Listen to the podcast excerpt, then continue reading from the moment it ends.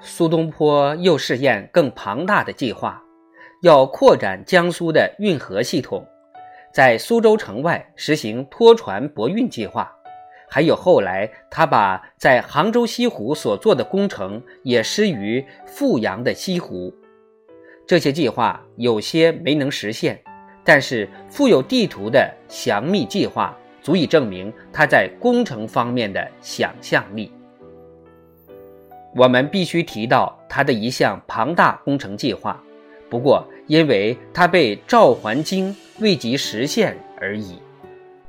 那个详密计划现今依然保存，在钱塘江入杭州湾的江口有一个小岛，那个地方每年船毁人亡，损失惨重。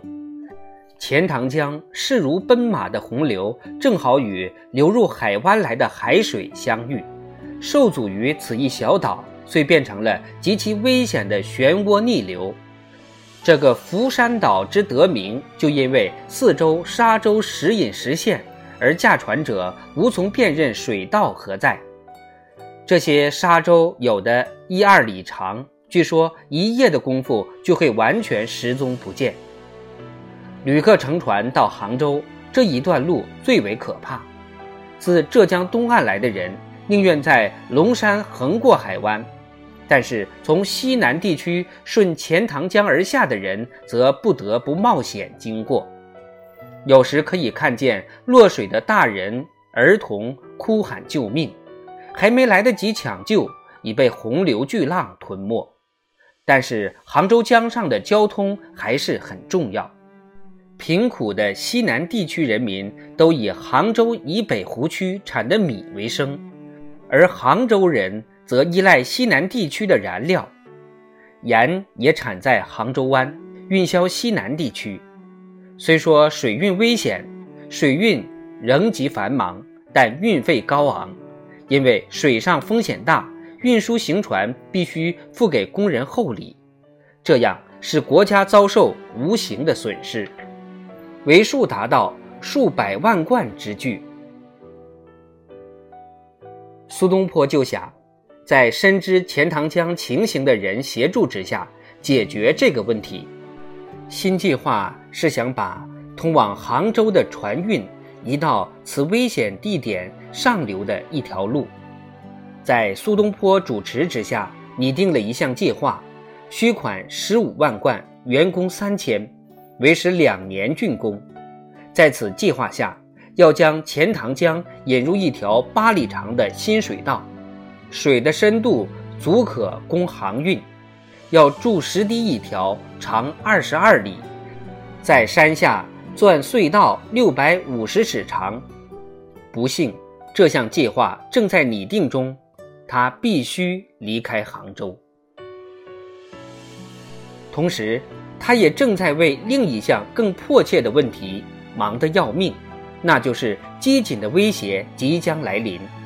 他到任的那一年，就已收成不佳，米价八九月间六十文一斗，到十一月间涨到九十五文一斗。幸而长平仓里还有存粮，他又筹划到二十万担，卖出了十八万担，才算稳住米价。在元佑五年正月，使米价跌到七十五文一斗。在那年春季多雨，看来年成有望。农人借钱施肥耕种，满希望夏季收获。在五六月间，杭州和太湖一带大雨滂沱，多日不止，民家积水将及一尺。农人的盼望眼看西成泡影，随便有点常识之人都能看出来，一旦存粮吃光，是将挨饿。苏东坡派人到苏州、常州去视察，接到的报告是，该两地全境淹水，水库崩裂，部分稻田被水淹没，农人在划船抢救残存物品。抢救的潮湿稻子还可烧干稻草可以喂牛必须设法以计时间而且刻不容缓。虽然不需大才方可预知苏东坡却在事前早有准备。他一向相信常平仓制度远胜过饥荒之后的救济所以他早就不断购买谷子存满粮仓好来应付荒年。因为言语连绵不断，他越为奋战不懈。在半年之内，自七月开始，他给太皇太后和朝廷上表七次，陈述实情，欲请急速设法。前两次表彰叫奏浙西灾伤状，后面五个叫相夺准备赈济状，七个表彰合成一个情急的呼吁。他呼救不停，直到朝廷人人觉厌烦了。他那种急躁是大背乎于中国人的习惯。若干朝廷的特使也在当地，人家一言不发。苏东坡喊叫什么？比平常多下了一点雨，有什么大惊小怪的？他是为自己挖掘政治上的坟墓吧？但是他深信，一份预防胜过十分救济。在当地买，或是由外地进口，这样不断存粮，以防粮食短缺，并随时卖出，以平定粮价。饥荒是可以防止的，把粮食向贫病饥民施舍，永远是浪费无用，只能触到疾苦表面，根本办法则是预防。